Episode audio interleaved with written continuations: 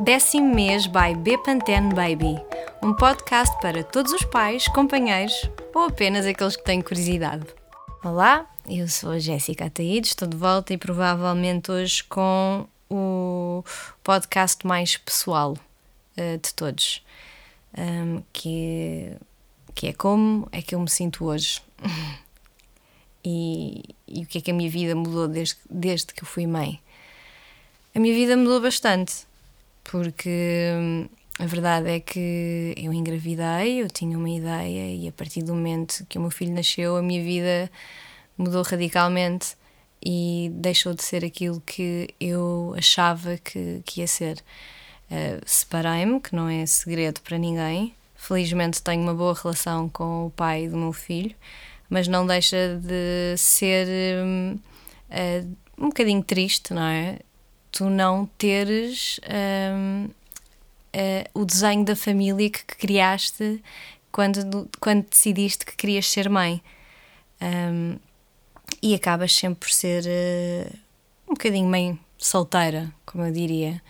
Um, claro que o pai é super importante e tem um papel importante, mas o Oli, neste caso, vive comigo, portanto, eu acho que as responsabilidades e, e o dia a dia do meu filho acabam por cair um bocadinho mais em cima de mim, que eu não me importo nada, porque eu amo ser mãe, adoro uh, ser mãe. Um, e pronto, e, e esta é a primeira introdução que eu vou dar a este podcast. e agora vou falar de alguns desafios que, que tenho tido. Um, quem me conhece e quem me segue, eu não gosto muito da palavra segue, mas que me acompanha nas minhas redes sociais sabe que eu sempre fui uma grande amante de viagens e, acima de tudo, de viajar sozinha. E uma das coisas que eu tinha a certeza que eu queria fazer com o Oli era viajar. Um, lá está, as coisas mudam quando nós somos mães e achamos que vamos pegar na criança quando ela nasce com uma mochila e ir até a, até à Indonésia e não o fazemos. Pelo menos eu, que achava que ia fazer, não o fiz, mas já com ele com oito meses fui até à Madeira, que foi maravilhoso. E dei a experiência ao meu filho de, de mergulhar no mar e de comer frutas novas, mas também aprendi que férias com o bebê não são férias. É uma experiência para, para o teu filho, mas não, não, é, não são férias para tu descansares. Um, mas pronto, mas não deixa de ser bom uma criança quando tem contacto, pelo menos o que eu senti, com o mar, uh, com o ar puro, saímos aqui da cidade e das rotinas dele. Ele durante essa semana dormiu lindamente, uh, uh, descansou, comeu melhor. Um, pronto, eu é que se calhar dormi menos, mas, mas ver o meu filho já a dormir bem para mim já foi já foi uma mais-valia. Um, a forma como, como me fui ajustando e criando as rotinas novas do, do meu filho teve muito a ver com a minha intuição e com aquilo que, da forma como eu fui educada, que era aquilo que eu não queria fazer com o meu filho, mas também não queria uh, ser igual a muitas pessoas que eu conheço que dão uma educação muito liberal. Eu sinto que tem que existir rotinas, tem que haver regras. Um, e eu, eu acredito que é isso que vai dar segurança para ele crescer e também ter eh, uma certa independência um, com ele próprio. Uh, eu faço questão de não ceder às birras do Oli, uh, que obviamente são coisas que começaram a acontecer. Um, faço questão de não falhar as rotinas. Ele janta, toma banho, depois tem o biberon e vai para a cama dele. Uh, da mesma maneira que tem que dormir de manhã e tem que dormir à tarde. E pode ser a festa de anos daquele ou daquela, não me interessa. Eu mantenho a rotina e sou super general nisso, porque eu sei que se durante um dia essa rotina falha, uh, os dias seguintes vão ser um inferno.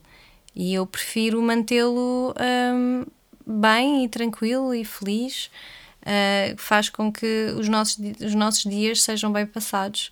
Eu brinco muito com ele, faço questão de, de puxar o mais possível pelo lado cognitivo dele, leio muito sobre isso, um, peço ajuda. Acho que é muito importante não ter um bebê que seja só um bebê ligado a uma televisão e passar de colo em colo gosto que ele seja curioso, até gosto do mal feitio dele por causa disso. um, mas há várias expectativas também que eu tenho tentado uh, não me manter tão ligadas a elas, que no que toca, por exemplo, à educação à escola.